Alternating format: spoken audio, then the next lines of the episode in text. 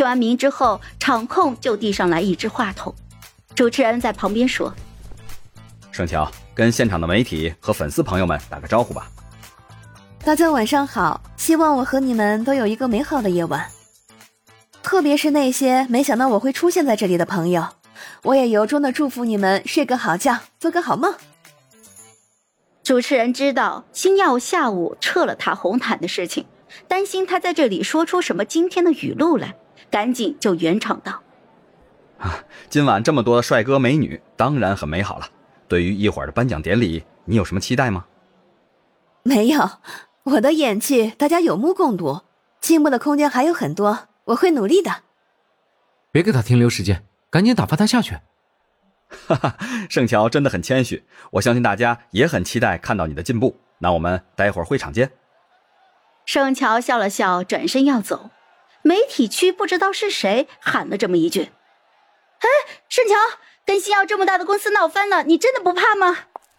盛乔脚步一顿，转身就朝主持人伸手：“麻烦话筒。”主持人内心真的是我了个大操了，无可奈何的就把话筒递了过去。他笑着说了一声谢谢，转身就看向了媒体区。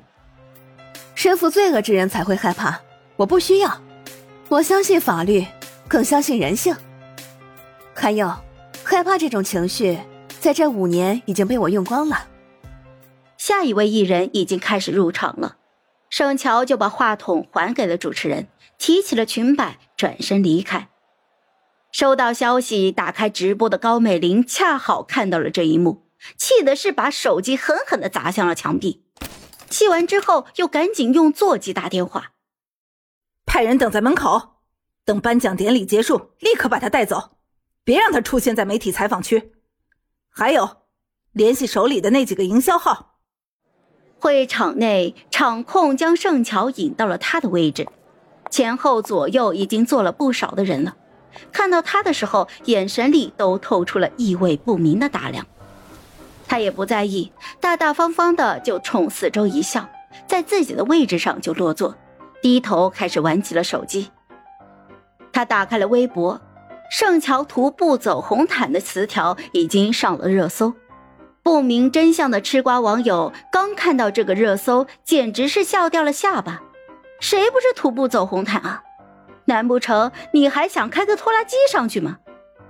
点进去看到现场粉丝发的视频，这才知道是怎么回事视频里，盛乔一袭礼服走在街边。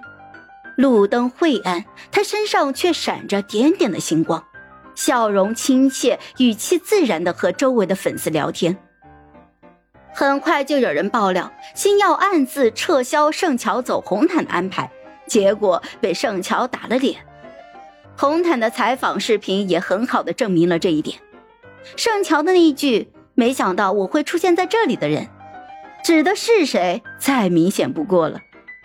一开始网友都在骂星耀不干人事儿，没多久，忽然就有大批的营销号下场了。内涵盛乔在没有赞助的情况下，还能穿奢侈品牌的高定礼服，根本就不像他自己说的那么惨。